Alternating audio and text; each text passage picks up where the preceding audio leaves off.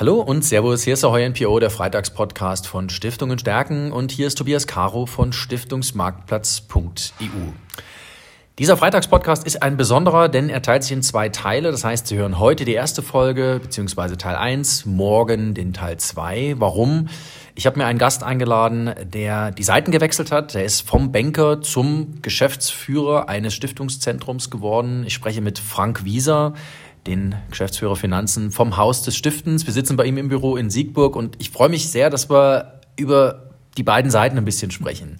Ähm, denn ich finde es sehr spannend, äh, wenn man über Menschen spricht, äh, beziehungsweise mit Menschen spricht, die im Stiftungsbereich unterwegs sind, dann ist das meistens eine relativ man hat schon ein paar Jahre im Stiftungsbereich verbracht. Sie sind jetzt von der anderen Seite, von der Banken-Vermögensverwalterseite in die Stiftungsszene gewechselt.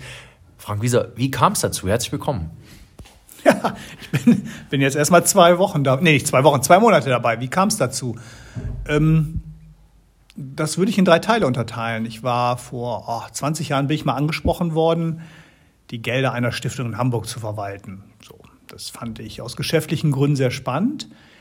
Ähm, aber ich sah auf einmal, welche Projekte die sich leisten konnten durch meine Arbeit. So, auf einmal konntest du sozusagen als Banker sehen, was du wirklich leistest, ne? nicht nur so in, in, in nackten Zahlen. Ähm, dann hatte ich das, was man in der Bankenszene Garden Leaf äh, nennt. Also ich war äh, eine Zeit lang zwischen zwei Verträgen und habe mich sozial sehr, sehr engagiert und bin sozusagen in die Stiftungsszene gerutscht, fand das dann erneut sehr spannend. Und dann gab es jetzt Kontakt zum Haus des Stiftens, bestimmt über ein Jahr, die einfach gesagt haben, wir verändern unsere Strukturen, wir wachsen und wir brauchen mal so einen, so einen Finanzer vorne. Und das gab nicht den Tag, an dem ich gesagt habe, jetzt komme ich zu euch, das war ein Prozess. Und ich glaube, am Ende entscheidend war, dass mir die Menschen total gut gefallen haben. Mhm. Das ist ja auch das, was viele am Stiftungssektor so begeistert. Das sind die Menschen, das sind die, die das machen, das sind die, die gesellschaftliche Probleme lösen wollen. Ähm, jetzt sind Sie Geschäftsführer Finanzen. Ich weiß, Stiftungen mögen Finanzen nicht. Es ist immer so ein, so ein, so ein Hassthema auf dem Stiftungstag. Boah, jetzt geht's hier wieder um Vermögen. Es muss aber gemacht werden auf der anderen Seite. Ohne Vermögen, was ich vorne nicht verdiene, kann ich hinten nichts ausgeben. Was machen Sie jetzt als Geschäftsführer Finanzen? Also wir machen nicht nur Vermögen, wir äh, beschäftigen uns mit vielen Dingen rund um die Finanzen. Ich komme auf das Vermögensthema gleich nochmal. Ähm, salopp gesagt, wie äh, Rechnungen bezahlen. Wir haben einen eigenen, äh, eigenen Finanzenbereich. Äh, wir haben gemeinnützige GmbHs. Wir haben nicht gemeinnützige GmbHs. Das müssen wir korrekt verrechnen. Äh, seit wenigen Tagen kümmere ich mich darum, wie gehst du eigentlich mit Immobilien um? Mhm. Ja, das ist vom kaputten Wasserhahn bis aber auch müssen die äh, verkauft werden oder oder oder. Wie gehst du mit rein vererbten Immobilien um? Bis zum riesigen Thema äh, der Vermögensanlage. Das ist ein viel breiteres Thema ähm, äh, von innen gesehen, als man von außen denkt. Von außen nimmt man das wahr, so die machen irgendwie einen Stiftungsfonds. Aber innen drin kann ich nur sagen, ist das extrem komplex und umfangreich. Und jetzt hat ja das Haus des Stiftens, das weiß man ja draußen, finde ich gar nicht so, 100 Mitarbeiter, mehr als 100 Mitarbeiter. Das heißt, es ist schon ein richtig großes Unternehmen auch. Ne? Also was sind so Ihre ersten Eindrücke? So die ersten zwei Monate, die Sie jetzt da sind, ähm, ist es eine andere Welt? Im Vergleich zu einem, einer Bank oder einem Vermögensverwalter? Es ist ein Teil eine ganz, ganz andere Welt. Ähm, nehmen wir mal einen ersten Arbeitstag. Äh, da bin ich so ein paar Mal zur Kaffeemaschine geschlichen und äh, bei der Bank äh, ist es eigentlich so, da triffst du auch Kollegen. Und hier traf ich irgendwie gar keine Kollegen, äh, weil die komplett beschäftigt waren. So. In der, in der, in der Außenwirkung denkst du immer, in, bei, bei Stiftung geht das irgendwie gemütlich zu, ja, und die haben auch mal fünf Minuten Zeit für einen privaten Plausch. Ich würde sagen, das ist genau umgekehrt gewesen. Das hat mich am Anfang auch ein bisschen irritiert, ja. Also ich war nicht nur einmal an der Kaffeemaschine. Ähm, es ist in Teilen ganz anders. Es ist sehr viel wertschätzender, der Umgang. Mhm. In Teilen ist es komplett gleich. Also du äh, unterhältst dich auch darüber, dass irgendwie die Milch im Kühlschrank fehlt und solche Dinge nicht. Also das ist äh, überall das Gleiche. Aber ich würde sagen, äh, sozusagen die Menschen und die Motivation, warum man Dinge tut, das ist schon eine ganz andere. Und da musst du dich auch darauf einstellen können. Ist das auch so ein bisschen, äh, sag mal, die Herausforderung gewesen, die Sie für sich selber so ein bisschen gesucht haben? War das so das Spannende zu sagen, okay, ich will ganz bewusst nochmal in diese Welt nochmal ein Stückchen tiefer eintauchen? Also ob ich genau das gesucht habe, weiß ich gar nicht, aber ich fand es sehr spannend und ich bin sehr stark davon getrieben, dass mh, hm, du es als Banker sehr gut hast. Mhm. Ja, du hast es gut, du hast, wenn du dich nicht allzu dumm anstellst, einen sehr äh, äh, sicheren Arbeitsplatz. Gibst du der Gesellschaft immer was zurück? Weiß ich nicht. Es gibt viele, die sagen, ja, wir möchten schon irgendwie der Gesellschaft was zurückgeben. Es gibt einige, die das tun. Mhm. Ich finde, es gibt einige, die das sagen. Und es gibt Leute, denen ist das egal. Ich würde sagen, das ist immer so ein Drittel, ein Drittel, ein Drittel. Ähm, und ich finde, dann musst du es auch machen. Also wenn du es gut hast, schuldest du auch irgendwie wieder was. Und ich versuche, was zurückzugeben mit der Art und Weise, wie ich mit den Dingen umgehe. Bin ich der beste Entwicklungshelfer? Bin ich nicht. Kann ich aber über die sozusagen Finanzseite was zurückgeben? Ich hoffe schon. Ich kann mich noch gut erinnern, wir haben in Hamburg mal, das ist jetzt schon ein paar Jahre her, gemeinsam eine Veranstaltung gemacht. Ja.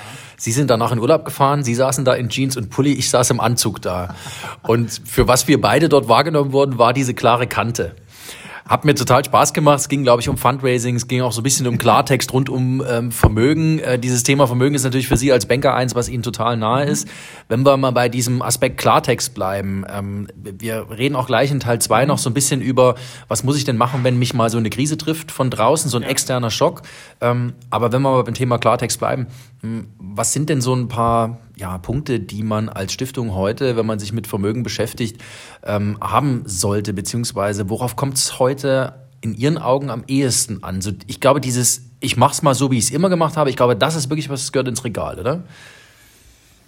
Ja, das gehört ins Regal. Ähm, äh, auf der anderen Seite wissen viele Stiftungen ja gar nicht, wo liegt die Zukunft. Wie mache ich das zukünftig? Und dann finde ich, werden die häufig auch schlecht beraten, weiß ich gar nicht aber ich würde mal sagen, sehr eindimensional beraten. Die Beratung beschränkt sich ja häufig darauf, dass dann die Hausbank den hauseigenen Fonds vorstellt. So, und dann erklärt man vielleicht noch ein bisschen drumherum, äh, Kosten, Ertrag, vielleicht ein bisschen nachhaltig. Aber ähm, geht man schon so weit zu sagen, wer managt den eigentlich? Wer sind die Personen dahinter? Welches Risikoprofil hat der? Ja, wie äh, geht so ein äh, Aktienfonds oder sagen wir mal Mischfonds in, in Krisenzeiten? Mhm mit den anvertrauten Wertpapieren um. Also da gehört so viel mehr dazu. Und ähm, ich erlebe es dann immer so, dass Stiftungen im Grunde genommen gerne einen großen Bogen ums Thema machen und am liebsten hätten die irgendwie so eine, so eine brauchbare Lösung, ja.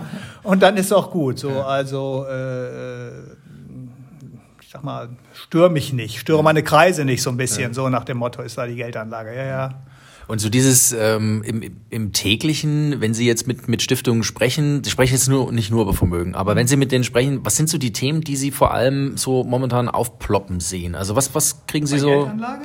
Oder bei, bei Geldanlage oder auch ein bisschen übergeordnet. Also ich kann mir vorstellen, dass jetzt nicht nur die Geldanlage ein, ein drängendes Thema ist. Ich, ich, ich gehe jetzt, ich denke jetzt mal Richtung, was ich, Fundraising, Richtung Kommunikation, auch Vernetzung. Sie sind ja auch als Haus des Stiftens schon ein, ein starker, mhm. starker Vernetzer, wenn ich das mal so sagen darf, weil Sie bringen sehr viele Seiten miteinander zusammen. Mhm. Ich glaube, das ist ein, ein definitiven Bedarf im Stiftungsbereich, dass noch viel mehr Austausch stattfindet. Ja, einmal das und es wird natürlich auch immer kleinteiliger. Also äh, gucke ich meine, meine Töchter an, ähm, würden die heute eine Stiftung gründen? Ähm, nein, aber mhm. wollen die sich sozial engagieren und mal was spenden? Ja, ja das wollen die. Mhm. Aber wissen die wohin? Hm. Ne, die würden es also vielleicht gar nicht mehr so einer großen Gesellschaft geben. Ähm, sondern wollen irgendwie kleinteilig oder werden irgendwie aus der Presse informiert. Ich sag mal, da passiert was im Ahrtal, es passiert was in der Ukraine, es passiert mhm. dort was. Und dann wollen die eigentlich sehr zielgenau stiften oder spenden und wissen aber gar nicht, wie sie es machen. Mhm. Und das bedeutet für mich sozusagen in dieser Szene, dass du viel stärker kooperieren musst. Du musst, da muss groß und klein muss zusammenkommen, ja. Mhm. Und das muss dann auch schnell gehen, mhm. ja. Also äh, vier Wochen nach einer Flutkatastrophe zu spenden, ist jetzt schön und gut, aber im Grunde genommen willst du am ersten Tag helfen. Ja. Und dafür, das geht nur über Kooperation. Das geht nur über Kooperation. Und das ist aus meiner Sicht so der ganz, ganz große Trend, dass du irgendwie partnerschaftlich, kooperativ, möglichst digital mhm. und nicht per Fax zusammenarbeitest. Und da ist aber die digitale Welt, sagen wir mal, schon ein Enabler für solche Kooperationen, oder? Ja, unbedingt. Also äh, wir haben das jetzt ähm, aktuell gesehen, nehmen wir äh, Ukraine-Krieg. Äh, da werden wir im Haus des Stiftens bestürmt mit, macht uns ein Spendenportal. Mhm. Und zwar bitte über Nacht. Mhm. Ja. Und äh, ich kann sagen, wenn ich das richtig gesehen habe, die letzten Mails dazu, die gingen, ich meine, zwei, drei Uhr nachts raus. Ja, weil aber auch alle bei uns so motiviert sind, zusammen mit den Unternehmen, die uns beauftragen, das hochzuziehen. Das heißt ja dann auch, dass hier nachts um drei noch Leute sitzen und das tatsächlich auch machen, ne? Na, die saßen, ich weiß das gar nicht, von wo die das geschickt haben. Nein, die haben, äh, also ich hoffe, die haben zu Hause gesessen, ja, aber ähm, unter einem irren Zeitdruck, aber auch unter einer, sage ich mal, ähm, mit sehr großer Motivation. Wir haben äh, drei Mitarbeiterinnen aus der Ukraine, ja, und das sind Kolleginnen von dir und die dann berichten, dann schauen wir schon zu, dass wir das sehr schnell, sehr professionell hochziehen. Mhm. Und da muss ich sagen, hilft uns unsere Größe. Wir sind dann eben kein Ein-Mann-Betrieb, sondern wir haben Leute, die das dann können. Ja. Also ich glaube auch, dass Geschwindigkeit wirklich was ist, was äh, ich sag mal, die digitale Welt auch so ein bisschen mitbringt. Auch so ein bisschen, ich sage jetzt nicht frischer Wind in die Stiftungslandschaft, aber Sie wissen, glaube ich, was ich meine. Ne? Es gibt, manche Dinge brauchen ja schon manchmal ein bisschen länger und ich glaube, da ist die digitale Welt ein guter Katalysator, dass sich manches so ein bisschen beschleunigt.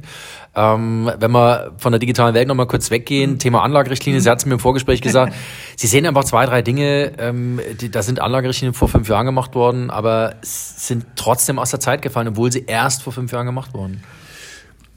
Also wir könnten jetzt eine Tür weitergehen, da liegen die gerade frisch ausgedrückt. Nein, ich würde sogar sagen vor zehn Jahren. Ja. Äh, ich würde sagen, vor zehn Jahren ist die, äh, gab es eine große Welle, Anlagerichtlinien neu zu fassen. Äh, Stichpunkt Zertifikate, Finanzkrise. Mhm. Haben alle gesagt, oh, Zertifikate sind böse und das musst du jetzt irgendwie anders äh, äh, fassen. Ja, so und dann hat man das einmal neu geschrieben. Dann gab es seitdem keine größere Krise, keine wirklich größere Krise mehr. Aber viele Dinge, äh, äh, an vielen Dingen ist ja komplett ähm, jetzt die Börse vorbeigefahren. Also wie gehst du mit Nachhaltigkeit um? Ja, und dann schreibt der eine oder andere sagen so Kinderarbeit will ich nicht und Rüstung will ich irgendwie auch nicht. Äh, ja, und dann hört es schon auf. Also ein richtig vernünftiges Nachhaltigkeitskonzept findet man heute eigentlich gar nicht vor. Und so hat man eine Mischung aus, wir haben das mal verändert und unser Kuratorium meint und wir bauen da ein bisschen Nachhaltigkeit ein. Und am Ende hast du eher einen schlechten Mischmasch aus Dingen. Und dann surft man noch im Internet ein bisschen rum, hat seine eigenen Ideen. Und dann kommt eigentlich ein zweiter Punkt hinzu, dann hast du Anlagerichtlinien, aber hat man mal einen Banker drüber gucken lassen, dass er sagt, damit kann ich gut das Vermögen managen. Mhm. Passiert nie. Mhm. Du machst es für dich und hast ein gutes Gefühl und die Gegenseite muss klarkommen. Mhm. Und die kommt aber häufig gar nicht klar. Und was ich spannend finde, was Sie jetzt gerade so auch angeteasert haben, äh, man muss natürlich das Thema Nachhaltigkeit heute auch vielleicht nochmal jetzt nach diesen geopolitischen Themen nochmal völlig neu diskutieren. Also wir reden über friedenserhaltende Maßnahmen, da reden wir vielleicht auch über Rüstungsaktien nochmal in einem ganz anderen äh, Antlitz. Ähm, und ich kenne solche Diskurse von kirchlichen Stiftungen, die genau sich diese Fragen momentan stellen. Ja. Ja, einmal ist das das ganze Thema, ähm, sage ich mal, Rüstung. Und das zweite, ich sage mal ein zweites Thema, was ist eigentlich mit Kohlekraftwerken? Da wollen sagen alle, wir wollen keine Kohleverstromung mehr und CO2, aber möglicherweise äh, brauchen wir das doch etwas länger als gedacht. Ja, ja? wollen wir hier äh, einen kalten Winter haben? Ich weiß es nicht. Ähm, das ist ein Punkt, was mich viel mehr umtreibt perspektivisch ist, hafte ich als Stiftungsvorstand für möglicherweise schlechte Nachhaltigkeitsrichtlinien. Ich habe mhm. das jetzt irgendwie reingeschrieben, habe ich das nochmal überprüft? Mhm. Kann ich mal irgendjemand kommen und sagen, sag mal, ihr schreibt ja so schön eure Richtlinie CO2 sparen, habt es nicht gemacht. Ich weiß heute gar nicht mehr, ob es so klug ist, so selbst ausgedachte Nachhaltigkeitsgrundsätze in Anlagerichtlinien zu formulieren. Also ich mhm. würde da eher abraten. Okay. Das heißt, ich nehme mir dann welche, die es schon gibt, ähm, suche mir Kriterienraster zusammen, auf die man schon zurückgreifen kann, die andere auch verwenden, bevor ich da sehr viel Gehirnschmalz selber reinstecke? Oder man lässt es besser sein. Mhm. Es gibt die ersten Stimmen im Markt, die sagen, also diese ganzen Anlagerichtlinien, also rund um, um nachhaltige Anlagerichtlinien, ist so eine Art Dieselgate für Banken und gemeinnützige Organisationen der nächsten Jahre. Okay. Ja, also man glaubt etwas zu tun, was am Ende gar nicht eintritt. Mhm. Und ich bin da, ich bin vorsichtig. Mhm. Das muss ich sagen. Ähm, ist natürlich jetzt was, worüber man nachdenken kann, worüber man, glaube ich, auch in den nächsten Jahren noch diskutieren kann. Ähm, wir kommen im Teil zwei unseres mhm. Freitagspodcasts mit Frank Wieser, dem Geschäftsführer Finanzen des Haus des Stiftens, ähm, zum Thema, was mache ich denn, wenn so eine Krise über mich hereinbricht? Ukraine-Krise haben wir jetzt. Mhm. Wir hatten vor zwei Jahren den Corona-Crash. Äh, Frank Wieser, ich danke Ihnen, dass wir den Teil 1 schon gemacht. Ja, war gut, hat Spaß gemacht. Schon bewältigt haben. Und äh, ja, liebe Zuhörerinnen und Zuhörer, morgen gibt's Teil 2 mit Frank Wieser und natürlich auf Stiftungen Stärken hier auf www.stiftungenstärken.de jeden Freitag eine neue Folge Freitagspodcast Ahoi MPO. Okay.